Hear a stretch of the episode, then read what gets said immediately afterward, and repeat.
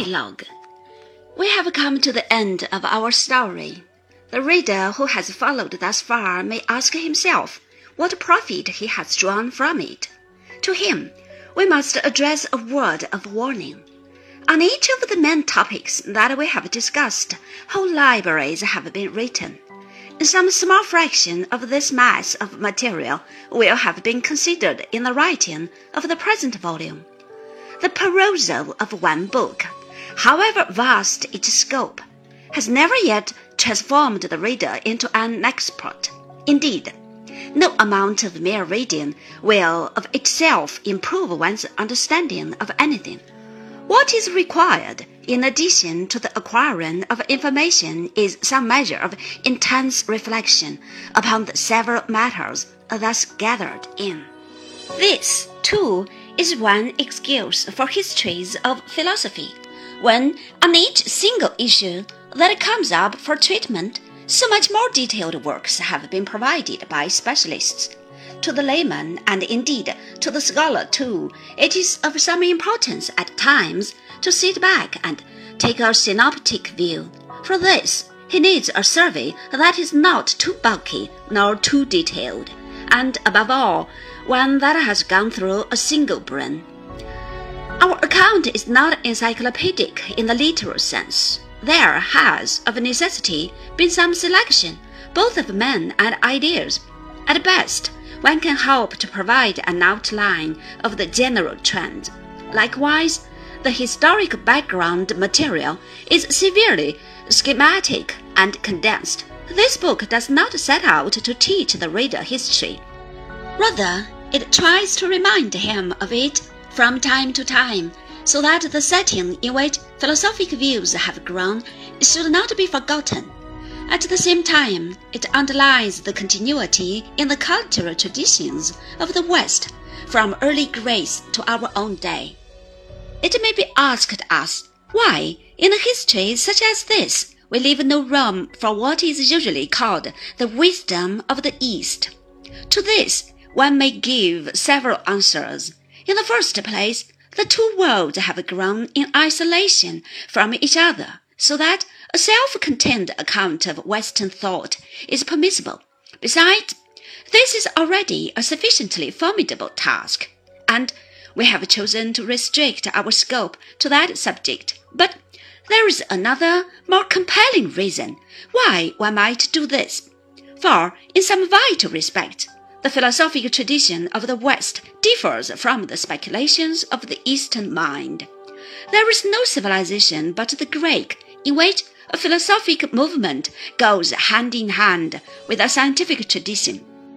It is this that gives the Greek enterprise its peculiar scope. It is this dual tradition that has shaped the civilization of the West. It is of some moment to be clear on this peculiar relationship.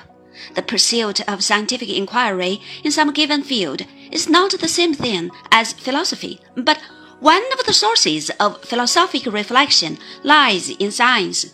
When we consider what it is in general to be scientific, we are dealing with a philosophic question.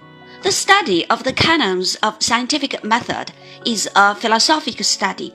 One of the perennial problems that has occupied the attention of philosophers is the attempt of giving an account of what the world is like in its general features. But let us be careful here to draw a distinction. It is not a proper aim for philosophic study to give a description of facts in the way of science. A failure to respect this limitation caused the systematic idealists to go astray at times. What philosophy can provide is a way of looking at the results of empirical inquiry, a framework, as it were, to gather the findings of science into some kind of order. Insofar as idealism has tried to do no more than that, it is quite within its proper bounds. At the same time, we may point out that in setting out to do science, we are already involved in some kind of philosophic view of the world. For what we call the ordinary common sense attitude is in fact a tissue of general tacit assumptions about the nature of things. To have drawn attention to this circumstance is perhaps the principal merit of the critical philosophy. It is in any case not superfluous to remind ourselves that scientific theories aim at stating something that is true of the world, whatever profitable actions they might enable us to take. This point is at times forgotten by those who see in theories no more than abstract formal systems, just as they forget that numbers are used for counting. The world that is the object of inquiry is not of our making. We do indeed contrive our own mistakes and illusions, and often find it difficult to discover that we are in error. But it is not the pleasure or comfort that some belief affords us that makes it true. A man might think that he had unlimited financial resources because this view caused him some satisfaction.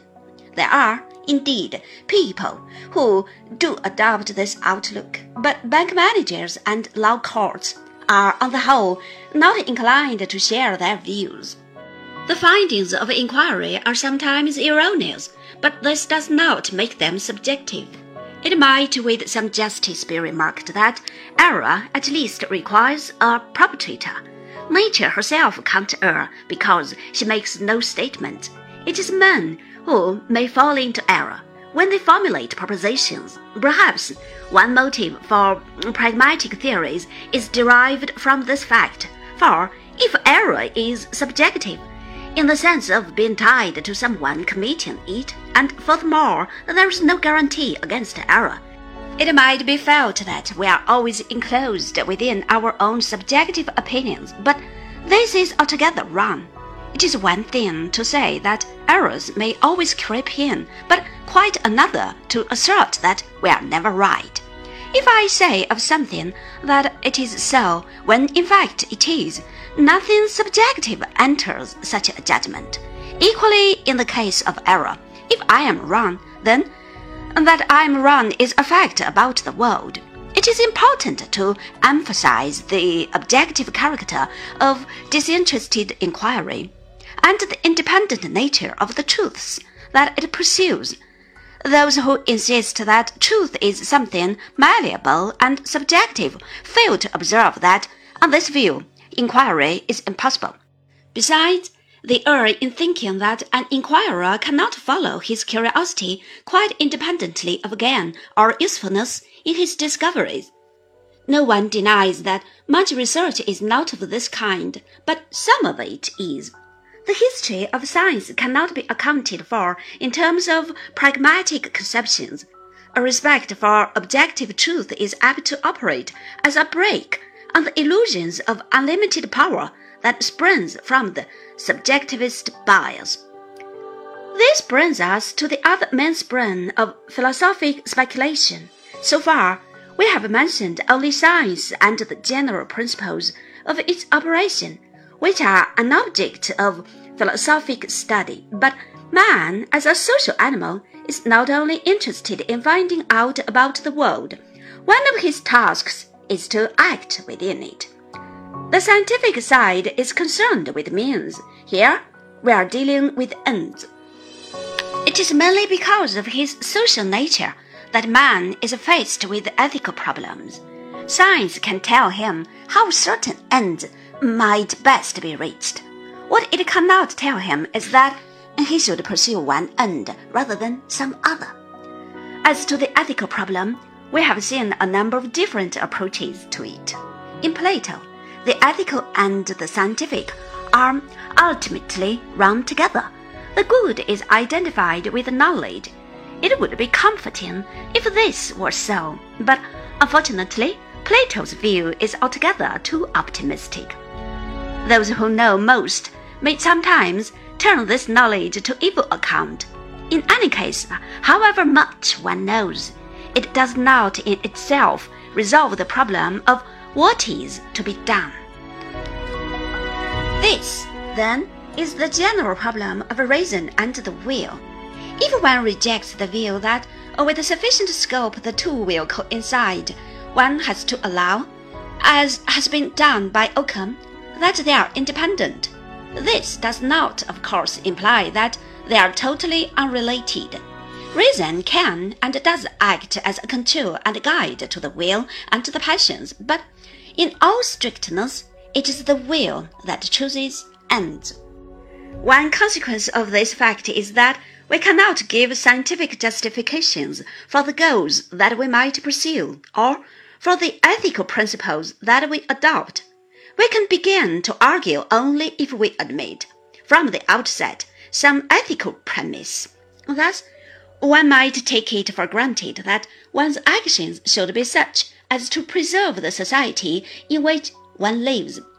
Or perhaps it might be held that one's actions should promote some transformation of the social system. Whatever the ethical premise, on such a basis, it is possible to produce arguments to show why this or that course of action is to be followed. The vital thing to note is that without a premise containing an ought, we cannot derive a conclusion telling us what should be done.